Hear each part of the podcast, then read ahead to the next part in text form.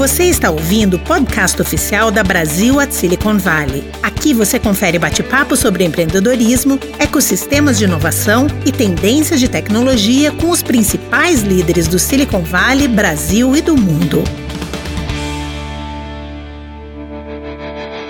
Bem-vindos ao podcast oficial da Brasil at Silicon Valley. Eu sou William Sorg, estudante de MBA na Stanford Graduate School of Business e co-president da Brasil at Silicon Valley. E eu sou Samuel Carvalho, estudante de graduação em Stanford e co-líder de conteúdo da BSB 2021. Hoje vamos entrevistar Vitor Lazarte, cofundador e CEO da Wildlife, um dos unicórnios brasileiros. Após formar na Escola Politécnica da Universidade de São Paulo, onde cursou engenharia industrial, Victor seguiu para o mercado financeiro, trabalhando por um ano como trader de crédito para o JP Morgan.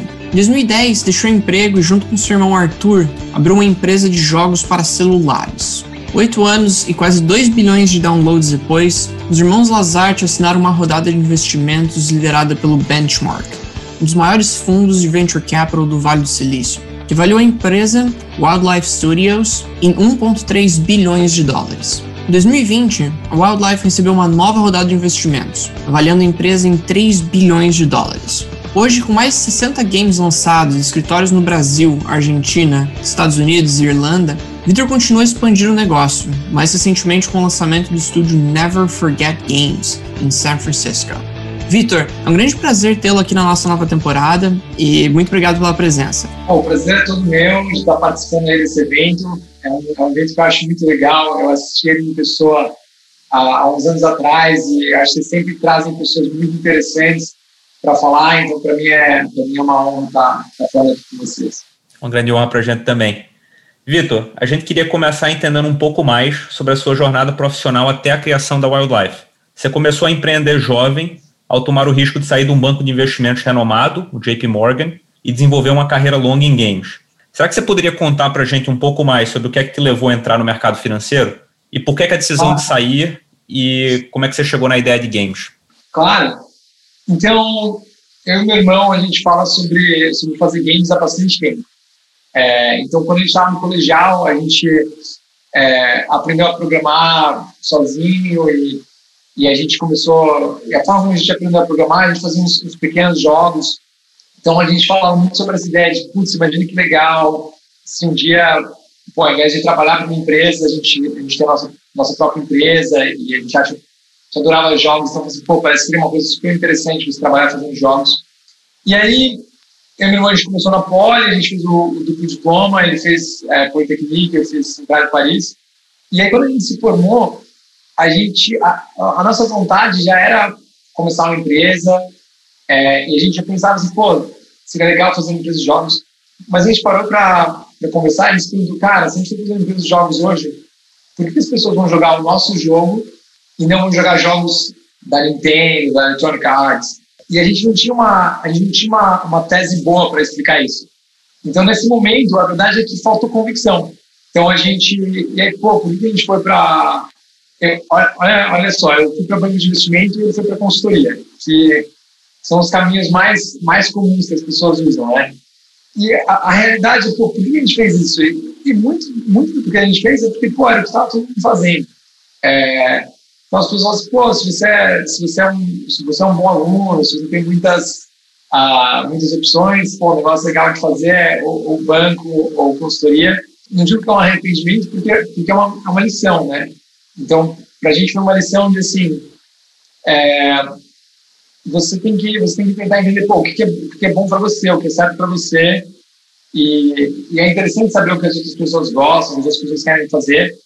Mas se você não, se você não passa muito tempo refletindo, meu qual é o seu, seu caminho, provavelmente você vai, você vai começar em caminhos que, que não são ótimos para você, mas o que não é um grande problema também, porque a verdade é a gente sempre pode mudar de caminho.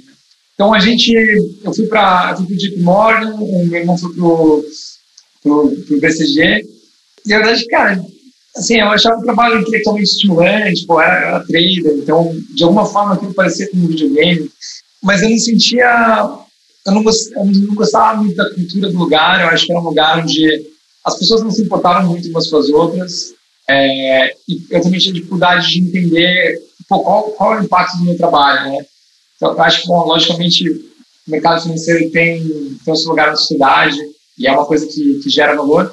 Mas para mim era bem difícil entender. Eu chegava de manhã, eu, eu treinava um monte de coisa, comprava um monte de coisa, aí eu acabava o dia e falei assim, e aí? O mundo está melhor porque eu comprei vendi um monte de coisa? Era, era difícil para mim entender isso. E, e aí, eu e meu irmão, a gente continuava falando, e para a gente era claro que assim, putz, a gente ia ter muito mais satisfação se a gente trabalhasse num lugar onde fosse mais alinhado com os nossos valores é, e onde a gente conseguisse entender qual era o resultado do nosso trabalho. E a gente chegou a procurar várias empresas, falou assim, pô, será que tem um lugar que está criando coisas legais um dia? Pô, a gente não achou, não achou um lugar que satisfazia a gente, então a gente disse, pô, tudo bem, vamos, vamos começar essa companhia. E a gente largou os, o trabalho para voltar para o Brasil e começar a live. E aí falou assim, pô, tomou um risco, né? Saiu do trabalho. E, e, na época, na época parecia que era um puta risco. Assim. Parecia que, nossa, estou abandonando emprego. É, e, e, dava um medinho. Principalmente porque, sei lá, isso era 2010. E não era tão, não era tão comum. A gente não via tanta gente abrindo empresas. Startup não era esse negócio que é hoje. E assim, a gente não tinha muitos exemplos. A gente lá no Brasil falou assim, tá bom, quem começou empresa de tecnologia no Brasil deu certo? A gente não conhecia ninguém. Dava medo do desconhecido. Mas, assim, olhando para trás, pô, a gente não estava tomando risco, sabe? Era, eu acho que um, um aprendizado para a gente, assim, se você é uma pessoa que, que é trabalhadora e que está afim de fazer um negócio legal, pô, nesse começo de carreira você pode tentar muita coisa, porque por mais que as coisas não aconteçam do jeito que você quer, você sempre vai, vai cair de pé. Então, parece um risco, parece uma coisa muito assustadora, mas olhando para trás, obviamente foi, foi a melhor decisão que a gente já tomou e também não, não era um risco tão grande assim. História belíssima. E você falou que começou o negócio com seu irmão, né? Como é que foi essa escolha? É, e como é que você acha que essa relação mudou ou, ou se desenvolveu à medida que você foi construindo a empresa? Então, a, a escolha, a gente, então assim, a gente gostava do tema, é, games, e a gente, a grande coisa que estava acontecendo em 2010 era o, as App Stores, né? Então, a penetração do smartphone já era, já era grande em 2010, mas as App Stores estavam começando a ter atração. Então, para a gente saber que a gente queria fazer um negócio no mercado que era novo, que estava crescendo, e as App Stores pareciam um negócio ideal e a gente gostava bastante de games. Então, assim, ah, vamos fazer game para App Store. E aí a gente falou, bom, vamos dar um seed round, porque todo mundo pensa, cara, você vai começar uma companhia, a primeira coisa que você faz é levantar um seed round. E aí a gente conversou com algumas pessoas no Brasil e o melhor term sheet que deram para a gente é, ofereceram 75 mil dólares por 50% da empresa. É, e, cara, assim, é, pô, vocês estão rindo e foi meio que é essa que a gente teve também, né? Assim, era engraçado porque era trágico, na verdade. E, e, o engraçado é que, assim, a gente já tinha formado a companhia, a gente já tinha lançado um jogo e a gente tinha um segundo jogo que já estava feito. E nessa reunião, a gente foi falar com o investidor, a gente mostrou o protótipo. E o protótipo, esse jogo, ele no final teve, teve dezenas de milhões de, de dólares de, de receita e a gente mostrou o jogo para o investidor. E o cara falou assim: tá bom, a sua empresa vale 65 mil dólares, então eu vou te dar 75 mil dólares e a agora é minha amiga. é, e, pô, obviamente a gente, não, a, gente não podia, a gente não podia aceitar isso, né? Mas aí essa, essa nossa inabilidade de, levantar capital fez com que eu e meu irmão juntos a gente fizesse, um, fizesse tudo sozinho. Então a gente escreveu o código dos jogos, a gente fazia os gráficos dos jogos, a gente fazia o game design. E aí a gente conseguiu escalar a empresa só usando esses 100 dólares. Né? Então, o investimento na empresa total, até a gente atingir um milhão de usuários, foi de 100 dólares. A gente realmente bootstrap o negócio. E aí, sobre, pô, como é que foi essa história de começar a empresa com o irmão? A ideia, a ideia de ser só do meu irmão veio antes da ideia de fazer a empresa até, né? A gente sempre ficava em casa conversando, pô, como seria ter uma empresa? E eu acho que o legal é que, assim, a gente, a gente sentia que, ao mesmo tempo que ele era uma pessoa que eu confiava na capacidade de execução, era uma pessoa que eu confiava que, que, que ia fazer a coisa certa. Então, acho que quando você está tentando achar um sócio, a principal coisa que você quer é isso, é uma pessoa que você acha que vai conseguir entregar o trabalho e que você pode, pode confiar nessa pessoa. Então, e para a gente foi, foi, super legal, super legal trabalhar junto. Assim, não vou dizer que é, não, tem, não tem conflito, eu acho que tem conflito, em toda sociedade tem conflito. Você sendo sócio do seu irmão, acho que tem, algumas vantagens e desvantagens. Uma vantagem é que muitas vezes a gente vê coisas muito feias acontecendo entre sócios, né? Um sacaneia o outro, um rouba o outro e tal. Então, assim, você está trabalhando com seu irmão, é, eu acho que essa chance, a chance disso acontecer é bem menor, porque, no fundo, você entende que, pô, a relação, ela, ela transcende, transcende o negócio, né? Então, pô, a sua família é uma coisa que é, é mais profunda.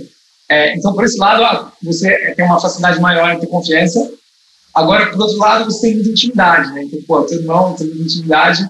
E aí, várias vezes você tem, no ambiente profissional, existem várias regras de como você se conduz. E essas regras, várias vezes, evitam vários conflitos. Quando você tem muita intimidade com a pessoa, é, algumas vezes isso acaba sendo, criando conflitos que são desnecessários.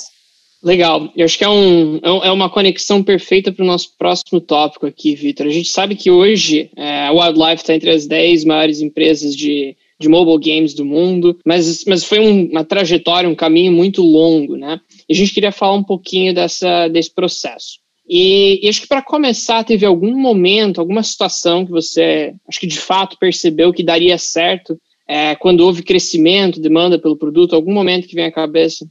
É, pô, super, super interessante, assim, é, ouvir como você fala de foi um caminho muito longo, em algum momento vocês perceberam que o, que o negócio deu certo e tal. E a forma como, como eu olho para a companhia hoje, assim, pô, o caminho está começando. Parece um pouco clichê falar isso, mas eu acho que a gente fez várias coisas legais, mas o que é legal sobre isso, assim, agora a gente está bem posicionado para fazer umas coisas muito mais legais. É quase como a gente trabalhou muito para para comprar o ingresso para participar do jogo. O jogo está começando agora. A, a, gente fez várias coisas legais, mas o mais legal, o mais legal está por vir. Então, quando eu penso, pô, foi um caminho longo, como assim? Está tá no começo do caminho. E, e aí, lógico que pô, no, no, começo você fala assim, ah, será que isso aqui, será que essa empresa vai morrer? Será que essa empresa vai morrer no curto prazo? É, quando eu estava começando a empresa com meu irmão, a gente, a gente se demitiu e a gente virou um close e falou assim, tá bom, qual você acha que é a chance de daqui a um ano é, a gente tem tentado lançar vários jogos, deu tudo errado, e a gente tem que fechar as portas, e a gente tem que voltar para os nossos antigos chefes e, e, e implorar o nosso emprego de volta. E aí irmão falou assim, ah, eu acho que tem uma chance de 75% disso acontecer. Aí eu falei, ah, legal, 75%, essa é, essa é uma, uma probabilidade que eu consigo conviver. Mas a gente, acho que a gente teve bastante sorte, porque a gente conseguiu ter muita atração bem cedo. Então a gente lançou o primeiro jogo que não foi tão bem, mas logo no segundo jogo a gente já tinha muito, a gente tinha muito usuário. E quando a gente teve muito usuário, a gente fez algumas pequenas modificações de jogos e a gente começou a ter bastante receita. Então, eu acho que a gente sentiu, a gente sentiu que ia dar para fazer alguma coisa interessante. Pô, quando a empresa tinha quatro meses, foi quando a gente lançou o nosso segundo jogo. Mas, mas nunca teve, assim, até hoje eu não, eu não sinto que deu certo. É, eu não sei, eu não sei. Acho que alguma coisa tem que acontecer alguma coisa diferente. Mas, tipo, deu certo. Não sei, não, não sinto ainda, mas eu, eu, eu, sinto que vai dar certo. Eu, eu, acho muito que vai dar certo. Acho que vai ser um negócio sensacional. Mas, mas esse dia não chegou para mim ainda. Com certeza vem muita coisa pela frente aí, Vitor. A gente fica, fica aqui acompanhando o sucesso da, da Wildlife no futuro. A gente queria voltar um pouquinho. É, você falou até da, do começo lá, quase que de garagem, desenvolvendo o primeiro jogo, que deu muito certo. É, eu acho que na indústria até muitos conseguem ter sucesso com um título, um jogo que dá certo. É, mas pouquíssimos fazem a transição de um jogo para uma empresa, né, um estúdio capaz de criar em escala vários jogos de sucesso. É, o que, que você acha que diferenciou e fez a Wildlife dar certo e ter sucesso como uma empresa?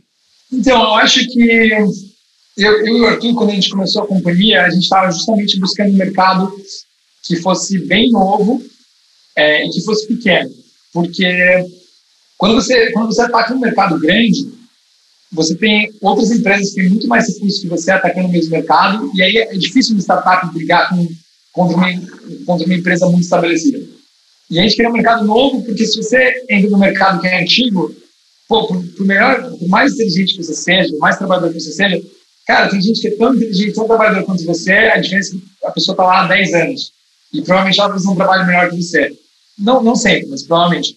Então, acho que no começo, acho que a gente deu, a gente fez a aposta certa, né? De, pô, mobile é um mercado muito novo, muito pequeno, então ninguém está fazendo. Então, na época, eu acho que qualquer pessoa que tivesse algum talento, que tivesse bastante trabalho, poderia fazer um jogo que ia dar certo. Mas eles falam assim, pô, muitos estúdios começam, fazem um jogo que dá certo, e depois eles, eles morrem. É o que acontece mesmo. E eu acho que hoje em dia é até, é até mais difícil ainda você conseguir fazer o primeiro jogo que dá certo, porque tem muita competição. Mas para a gente, aconteceu, como a gente entrou nesse, nesse momento bom, cara, os primeiros jogos todos davam certo. Então, tudo que a gente lançava no começo dava certo. Só que a gente entendeu que o mercado ia mudar muito. Então, quando você, quando você é um early starter, você tem umas condições muito boas para o mercado, mas a competição aumenta e esse mercado, a sua chance de dar certo, ela, ela diminui muito, né? Então, a aposta que a gente fez é assim, o mercado vai, vai evoluir para muitas pessoas entenderem que mobile games é uma grande oportunidade, então vai ter muitas, muitas startups, mas também vai ter as pessoas que são muito boas fazer jogos, por Nintendo, Zercars, blá, blá, todas elas vão começar a atacar o mercado de games, então a sua barra vai subir muito. Então a gente pensou assim, tá, o que a gente precisa fazer para o mercado ficando mais competitivo, a gente continuar crescendo? Então a gente entendeu que, assim, é, uma das grandes dificuldades para lançar um jogo é você conseguir downloads. Então, é, a gente apostou assim, ah, no futuro, não importa você fazer um jogo, você fazer um jogo bom se você não conseguir distribuir esse jogo. E a gente investiu muito tempo, muito, muito recurso, primeiro criando é, conhecimento, depois criando processos, depois criando software, para você conseguir distribuir seus jogos melhor do que outras pessoas.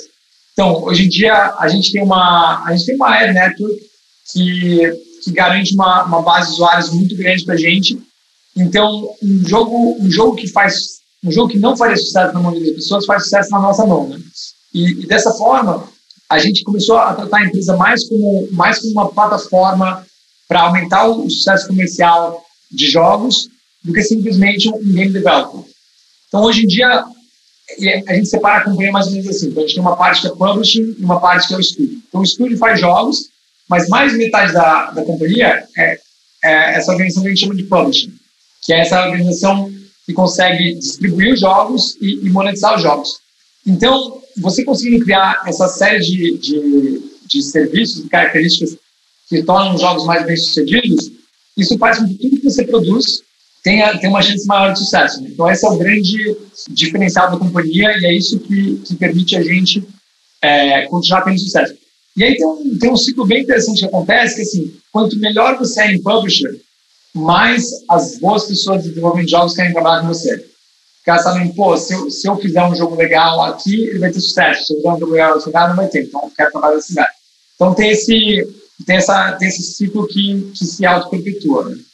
Legal. E, e, acho que outra, outra característica que chamou a nossa atenção né, nessa jornada, acho que você já falou em algumas oportunidades, mencionou hoje também, é que o Wildlife sempre gerou caixa e foi capaz de, acho que em grande parte, financiar o seu próprio crescimento, né, o bootstrapping. E, e a gente sabe que esse não é um caminho tão comum entre, entre as startups, e a gente queria ouvir de você como foi essa, essa decisão ao longo do tempo de talvez não acelerar em algum determinado momento e o que, o que levou vocês a levantar mais dinheiro recentemente? Então, no começo, assim, no começo não foi uma, não foi uma decisão de não levantar capital, foi é, a gente tentou, mas eu acho que as, as condições em 2010, 2010, 2011 no Brasil para levantar capital é, elas, elas eram, eram bem mais difíceis, né? Então, se você não tinha, se você não tinha uma, uma conexão com o Vale do que não era buscado, era, era, não tinham VCs locais. Em dia tem vários cursos super legais. Então, a gente, a gente não, não, não foi assim, ó, nossa estratégia é bootstrap. Não, foi assim, cara, não tem como ter capital, a gente ainda assim quer fazer a companhia, então vamos, vamos bootstrap. E aí, por bastante tempo, a gente, a, a gente foi super focado no, no produto de engenharia, e a nossa ideia é assim, cara, vamos fazer uns produtos cada vez melhores. E os, como os produtos tinham muita atração, eles, eles geravam muito caixa. E eles geram muito caixa, né?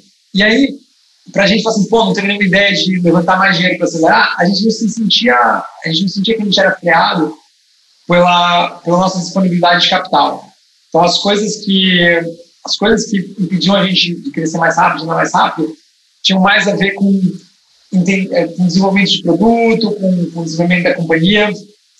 Não foi, não foi uma questão de puta, a gente nunca, a gente nunca se sentiu criado por capital.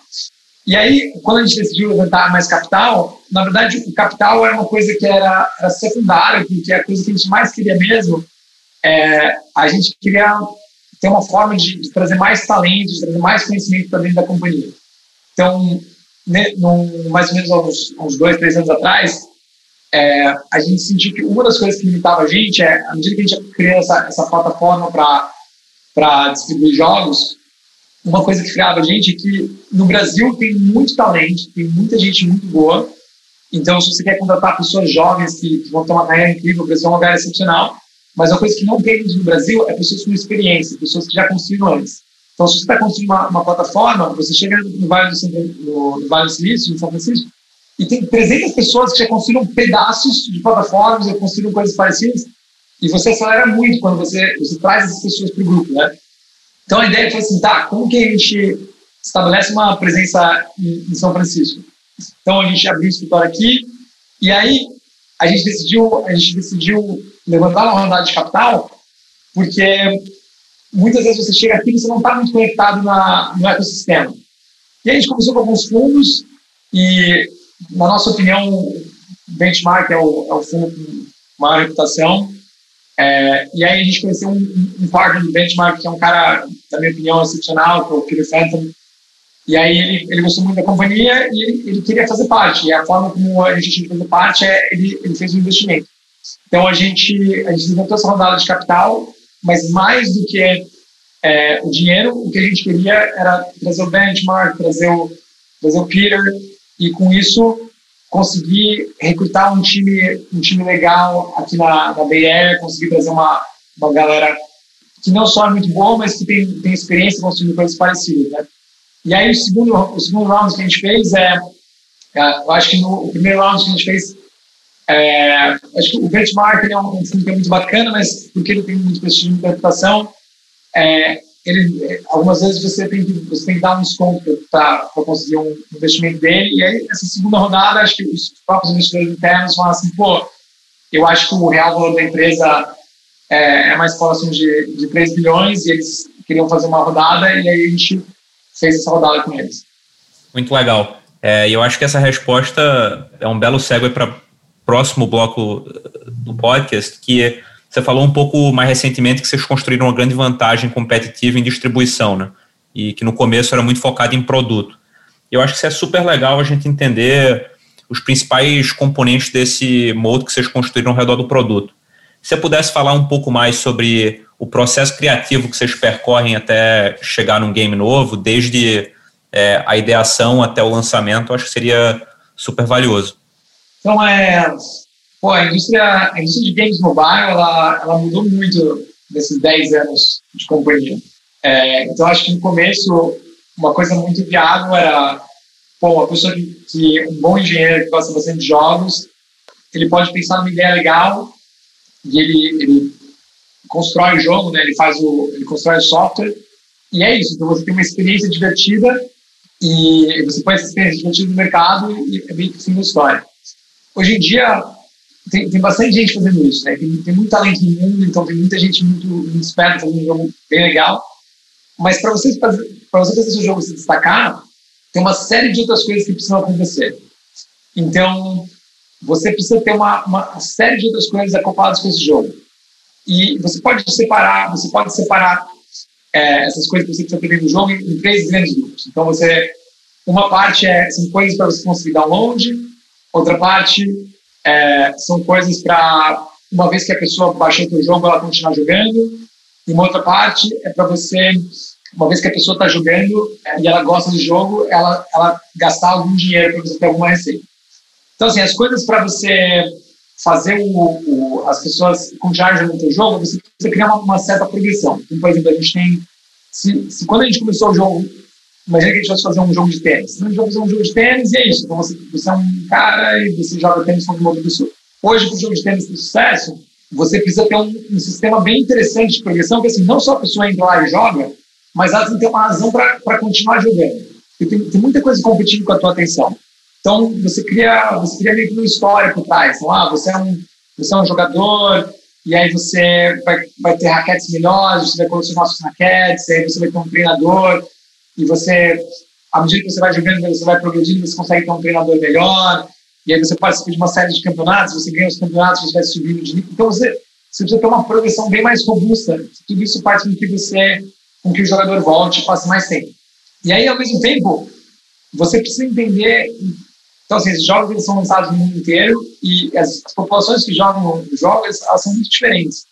Então, você tem um cara em São Francisco que tem uma, uma renda super alta, você tem também pô, um cara no interior de uma cidade pequena do Brasil que, que tem uma renda real, que é diferente da, da dólar, que é uma renda muito menor. É, e essas pessoas, elas têm hábitos de, de consumo muito diferentes. Então, você tem que saber que, que produto oferecer para qual pessoa e qual é o seu price point. Então, tem toda uma um sistema, não sei se você deve você chamar um, um CRM, é, onde você consegue segmentar todo mundo que está jogando seus jogos, né? Então, sabe, mais de um bilhão de pessoas jogaram os jogos. Então, você consegue segmentar, segmentar todo mundo que está jogando seus jogos, você entende quais são as preferências de cada um e você oferece as coisas que as pessoas têm uma, têm uma tendência maior a estar interessado. Isso aí aumenta a tua conversão muito, aumenta o teu, teu valor de usuário, né? E você, isso acaba, isso gera uma, isso gera uma experiência muito mais legal para a pessoa que está jogando. Então, você você proporciona uma experiência mais profunda e você proporciona uma experiência mais personalizada.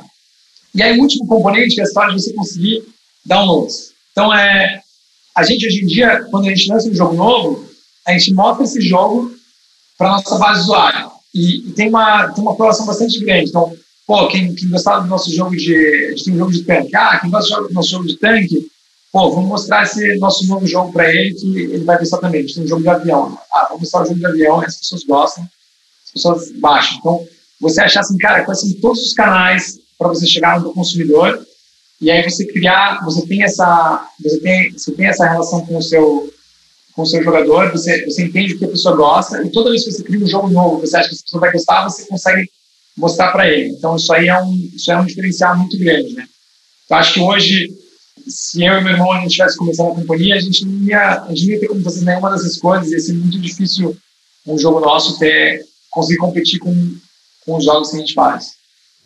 Eu acho que é uma excelente resposta. Talvez pegando um pouco de gancho nessa resposta que você deu agora, você falou um pouco sobre essas três etapas, né, do download é, até o pós-download para reter seus consumidores, e você falou também um pouco mais sobre segmentação. Né? Eu acho que essas duas coisas conversam sobre a importância de fazer um, uma boa administração de dados e ter um trabalho muito forte de data science quando você é, trabalha em cima dos seus jogos.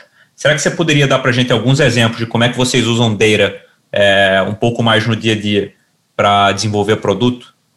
Com certeza. Então, uma coisa. Então, assim, Data para a gente é, é, assim, é, é, muito, muito importante. Então, tem uma, tem uma fração grande da companhia que, que trabalha com Data. E acho que um, um grande conceito por trás é você não tem, você não tem um jogo para uma pessoa. É, você não tem. Então, assim, a gente tem um jogo, por exemplo, o, o, Sniper 3D. Então, 200 milhões de pessoas jogaram o jogo. Aí, entre essas pessoas, é um, um, grupo muito diferente. Então, você não quer, você não quer proporcionar a mesma experiência para todo mundo. Então, você quer tem um cara que é, tem um cara que é muito ele, é, ele, tem um reflexo muito rápido e ele joga muito bem então para esse cara você quer que o jogo seja muito mais desafiador aí tem um cara que putz, ele ele joga lá mas ele está ali para passar o tempo, então ele está, na verdade, ele está assistindo televisão, está jogando mesmo tempo, então ele não quer um negócio que seja muito difícil. Então você tem que jogar uma coisa, tem que fazer uma coisa que é mais fácil para ele. E aí outra coisa assim, a gente, a maioria dos nossos jogos ela é, é multiplayer. Então você tem que pegar e fazer com que uma pessoa jogue com outra pessoa, que elas elas vão se divertir jogando junto, né? E aí como que a gente faz isso? Então você você baixa o jogo e o jogo ele é bem ele é, ele é bem instrumentado, então assim a gente entende a gente entende bastante do comportamento da pessoa. Então a gente sabe, pô, você baixou, qual foi a primeira coisa que você fez? Então tem gente que tem uma atitude muito mais explorativa. Então ele, ele baixa o jogo e aí ele entra em todas as telas, ele quer saber tudo que acontece, vamos falar assim, cinco modos de jogos diferentes. Ele vai jogar uma vez o primeiro, uma vez o segundo, uma vez o terceiro. Então esse cara, esse cara tem um certo perfil. Aí tem um outro cara que não, ele, cara, ele gosta de fazer uma coisa só, ele vai fazer aquilo até ele acabar aquele negócio de jogo tem cinco modos, vai entrar vai jogar cinco modos, é, vai jogar um modo só até acabar. E aí, então assim, eu estou simplificando bastante, mas na verdade, assim, tem, tem uma centena de sinais que a gente captura de cada jogador, e com isso você começa a entender quem é o teu jogador. E aí, com isso, você oferece a experiência adequada para ele. E uma parte grande disso, assim, vamos supor que você tem vários amigos que vão começar a jogar o jogo e eles vão jogar multiplayer quem que você põe para jogar com quem? Então, esse é um problema muito, muito interessante. Então, imagine que eu entro num jogo e aí é, a minha mãe entra no jogo também e, pô, o jogo me põe para jogar com a minha mãe. Eu falo, pô, não quero jogar com a minha mãe, não sabe o que ela está fazendo, é chato, sabe? Então, isso, isso é super interessante. Acho que uma, uma analogia para você entender é assim, É, imagina que o. Imagina que você, você entra no TikTok, e aí pô, o TikTok tem aí, sei lá, centenas de milhões de pessoas vendo o negócio. Imagina que todo mundo vê se a mesma feed. Imagina que todo mundo, está lá escrolando o negócio, todo mundo vê a mesma coisa. Pô, o app ia ser, horroroso, né? E o legal, o legal do app é que cada pessoa que entra no app tem uma experiência perfeita para aquela pessoa. Então, a ideia atrás do jogo é, é, a mesma coisa. É você, você é um jogo diferente para cada pessoa. Então, você entende quem que a pessoa está jogando e você ajusta, ajusta o jogo para aquela pessoa. Legal. E mudando um pouquinho de, de assunto agora, Vitor, é, acho que diferente de, de muitos dos outros unicórnios no Brasil, a, a, Wildlife, ela praticamente nasceu como uma empresa global, né? Acho que desde o início, vários dos jogos já tiveram downloads no, no mundo inteiro. E a gente queria conhecer um pouquinho mais acho, dos desafios que você criou para criar uma, uma empresa de, de patamar mundial, né? Acho que é uma concorrência diferente, você está tá competindo com, com empresas do mundo todo. E, e, acho que quais foram os principais desafios é, disso, né? Você estando no Brasil, competindo com empresas do mundo todo. Então, esse é um ponto, esse é um ponto super interessante, né? Eu, eu acho que você, você fez a pergunta, mas você, você deu a resposta também, que o, ponto principal é, pô, é a tua competição, com quem você está competindo. E acho que essa, essa é a grande mudança. Competir, quando a gente estava competindo nos jogos brasileiros a competição era, era mais baixa, então era, era, mais fácil você conseguir ter, uma, ter um destaque maior. Assim, acho que a grande dificuldade da nossa empresa é, pô, é a competição global. Então você tem, cara, muita gente muito boa na China, muita gente muito boa aqui no, no Vale do Silício. É, então, em tudo que você faz, você não, pode, você não pode ser o melhor do Brasil, você tem que ser o melhor do mundo. Então, assim, pô, você está fazendo é, um modelo de machine learning para entender é, com quem com quem que com quem cada pessoa queria, gostaria mais de jogar. Então, qual, qual, ser, qual, qual é a melhor combinação de pessoas para o jogo ser mais divertido? Pô, não adianta você fazer o melhor modelo de machine learning do Brasil, você fazer o melhor modelo de machine learning do mundo. Porque, senão, vai vir outra pessoa que vai fazer um jogo parecido com o teu, só que o modelo dele vai ser melhor, e aí ele vai ter um jogo mais legal que o seu, e é assim meio que o fim da história. Né?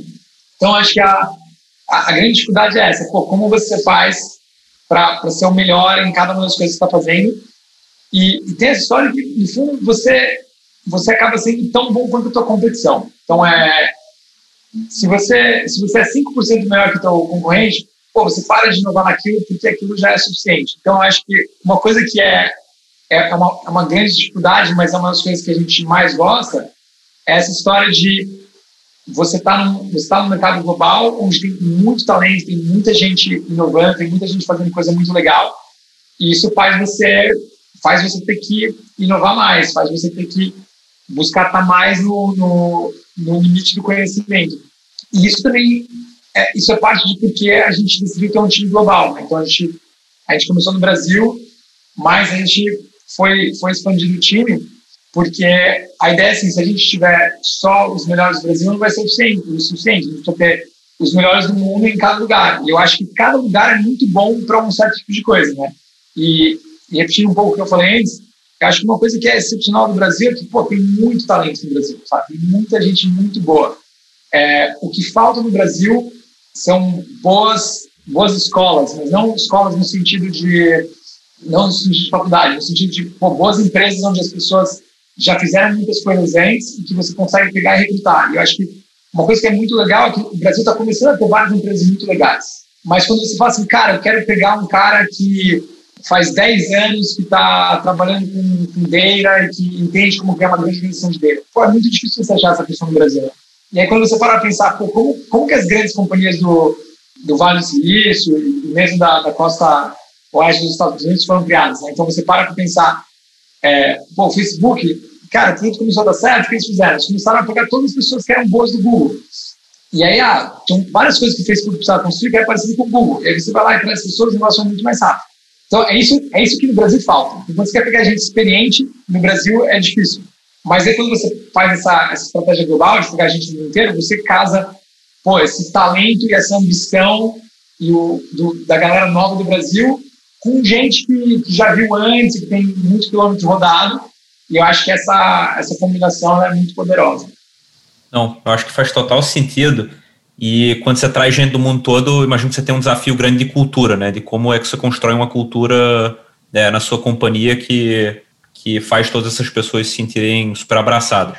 É, e a gente sempre tem curiosidade de entender um pouco mais sobre esse tópico quando a gente traz pessoas aqui para o podcast. É, primeiro, acho que seria legal talvez você falar um pouco como é que você define a cultura da wildlife. E talvez, além disso, como é que essa cultura se traduz em rituais ou, ou coisas que você costuma fazer no seu dia a dia é, para manter todas essas pessoas no mundo todo engajadas. Então, as duas coisas que as duas coisas que importam para a gente na wildlife é assim, a gente acha que muito do, da satisfação da vida vem de você fazer algo incrível com pessoas que você ama. Né? Então, isso sempre para a gente estava na nossa cabeça, foi meio a razão pela qual eu e meu irmão a gente começou a empresa e a gente começou a empresa juntos, né? Pô, a gente, a gente queria muito trabalhar juntos. Então, eu acho que tem esse negócio de, é, nos nossos valores, de, meu, we, we, think big and we care for each other. Então, essas são, são coisas que a gente, a gente fala muito. Depois, a, a outra, a outra parte da, da cultura é, é assim, a gente acha que a gente a está fazendo uma nova maneira de, de construir mobile games e a gente está mudando uma indústria, avançando uma indústria. Pô, fazer isso é, é muito difícil. Então, para fazer uma, uma empresa que tem um impacto grande, é, se, você quer, se você quer conseguir fazer uma coisa muito difícil, a gente acha que o único jeito é pô, você ter muito comprometimento, então você colocar muita energia, você entender quais são as, as poucas coisas que importam e você aprender com, com quem veio antes. Né? Então, isso meio que descreve um pouco quais são os nossos, quais são os nossos valores. E aí, você fala, pô, com, com gente no mundo inteiro, como vocês fazem para para ter uma, uma cultura coesa, e acho que é super importante ter uma, ter uma cultura coesa. Mas tem um negócio que eu acho que é tão interessante, que é, você imaginaria que pô, com gente no mundo inteiro vai ser difícil ter uma cultura só, mas isso me surpreendeu, porque eu acho que, acho que não foi verdade no nosso caso. Porque eu acho que tem uma coisa que é, quando você deixa muito claro quem você é e o que você está tentando fazer, as pessoas elas meio se auto-selecionam, né? E para mim, um negócio que é incrível, cara, é que, porra, em, em, diferentes países você acha a mesma coisa. Você acha que tem um negócio que é meio, que é meio do ser humano, que é meio que é o que torna é o que torna todo mundo parecido, que é a história de meu, você você traz um problema, traz um desafio muito grande que as pessoas estão a fim de se interessar e você cria uma comunidade onde as pessoas se importam umas com as outras. E, cara, você vai você vai na Argentina e você encontra gente e fala assim, nossa, isso é legal, quero ser parte disso. Você vai no, no, no Vale do Silício, você acha isso, você vai no Brasil, e é interessante que, apesar de, apesar de ter algumas expressões que são diferentes em cada lugar, cara, eu acho que o que nos torna parecido é mais forte do que o que nos torna diferente. E talvez, é, tá chegando aqui no final do podcast, seria legal fechar onde a gente começou, né? Você falou que o caminho você acha que não foi muito longo e está só no começo. Talvez seria legal você falar um pouco qual você acha que é o próximo passo para Wildlife e como é que você acha que você vai ter que talvez mudar como um CEO para ser o CEO que a companhia precisa nessa nova fase de crescimento? Então, a, a gente começou fazendo jogos, é, isso foi que levou a gente até aqui, e agora a, a nossa maior energia está sendo gasta em como a gente ajuda grupos, é, pequenos grupos de pessoas talentosa fazendo jogos incríveis. Então, como a gente constrói todas as ferramentas necessárias para as pessoas fazerem os jogos mais legais que, que podem ser jogados na, em mobile. E aí, para mim pessoalmente, eu acho que você passa, se no começo o importante é, pô, você entender muito, cara, como eu faço um produto, pô, o que, que é, o que, que é um, jogo que é divertido. Eu acho que hoje em dia é uma coisa muito mais de como você cria um, um ecossistema onde as pessoas conseguem a, a, tecnologia que elas precisam, mas elas também encontram um ambiente onde, onde reflete os valores que elas acreditam e que elas querem fazer parte. E você cria essa, essa comunidade, esse ecossistema de, de, de game, game developers. É, e, Vitor, chegou a hora da gente fazer as nossas perguntas jogo rápido, que a gente faz para todos os convidados aqui do podcast. É, tá preparado? Vamos lá. Pô, a primeira, teve, você teve grandes mentores ou role models na sua carreira? E acho que quem e por que, que eles foram importantes para você? Pô, Jorge Paulo. Jorge Paulo, cara, número um, e eu acho que o que ele tem de incrível, e, e assim, é o Jorge Paulo e, e, o grupo todo que, que tem, né, o Beto, o Marcel, e acho que o cara tem de incrível é essa capacidade de pensar grande. Eu tenho certeza que todo mundo já ouviu falar assim, pô, sonho grande, sonho grande. Mas a forma, a forma como ele vive isso, a forma como ele inspira isso na, nas outras pessoas, é, foi, foi uma das principais influências sobre mim. Então, uma coisa que me chocou é, pô, é a humildade dele. Então, a primeira vez que eu conheci ele, ele falou assim, pô, Vitor, me, me, ensina aí como é que é essa história de fazer jogo. E eu, eu assim, eu era um garotinho, e fui falar com o cara, e ele falou assim, pô, me ensina, como assim? Como que eu te ensinar alguma coisa? E aí a gente teve essa conversa, e no final ele falou assim, tá bom, mas aí, como é que você transforma isso na, na maior empresa de games, na empresa que vai revolucionar a indústria? E gente estava no começo, eu estava assim, pô, é um negócio que te faz tentar pensar diferente, né? Então é, é, é uma coisa que é muito fácil de falar, mas é muito difícil de sentir. Tipo, de você sentir, cara, dá para fazer um negócio incrível, dá para fazer, dá para fazer um negócio que, que transforma a transforma a indústria, que transforma o, o lugar onde a gente mora. Né? Show de bola. Segunda pergunta. É, que dica você daria para você mesmo no começo da sua carreira? Vai na direção do medo. Então, cara, sempre que se sente medo, cara, vai com tudo que provavelmente tem uma coisa, tem uma coisa interessante aí. E se você pudesse mudar qualquer coisa no Brasil do dia para noite, é, o que, que seria? Eu acho que pô, seria muito legal se não tivesse a desigualdade que a gente tem, seria muito legal se não tivesse tantas pessoas que estão numa, numa situação ruim. E eu acho que a forma, a forma de mudar para que isso solucione é, putz, eu adoraria que o Brasil tivesse regras muito claras. Então, leis boas, é, políticos bons, porque acho que tem muita gente boa. Se você deixar as pessoas é, fazerem o trabalho delas, acho que a gente consegue construir um país incrível rapidamente. E se, talvez um contraponto dessa pergunta, se você pudesse levar qualquer coisa do Brasil para o resto do mundo, o que, é que seria? Eu acho que acho que o brasileiro mais do que mais do que outros, sem querer generalizar, mas mais do que outros lugares, eu acho que o brasileiro tem essa história de se interessar verdadeiramente por outras pessoas, né? Então acho que essa essa empatia. E aí a gente fez uma, uma exceção aqui para trazer uma pergunta extra para você. É, qual foi o jogo mais marcante na sua vida? Pô, para mim o jogo mais marcante é, é, é, um, é, um, jogo nosso, é o Zuba, porque eu acho que foi a primeira vez que a gente fez um, um jogo que era que tinha uma tecnologia muito legal, de ser multiplayer, com muita gente jogando junto. Então, é, eu acho que esse é um, esse é um, esse é um jogo que eu tenho muito orgulho da gente ter feito ele. Então, essa, essa seria a minha escolha. Vitor, muito obrigado por ter topado bater esse papo com a gente hoje. A gente curtiu muito aqui. Bom, obrigado a vocês, cara. Super prazer. Hoje nós falamos com Vitor Lazarte, co-fundador e CEO da Wildlife. Eu sou Samuel e esse foi mais um episódio do podcast oficial da Brasil de Silicon Valley. E eu sou William. Siga-nos nas plataformas de podcast nas redes sociais. Envie seus comentários e feedbacks. Nos encontramos nas redes sociais e nas principais plataformas de podcast. Até a próxima. Esse foi mais um episódio do podcast oficial da Brasil at Silicon Valley. Para acesso completo ao nosso conteúdo, siga-nos no Spotify, Google Play e Apple Podcast. Até a próxima edição.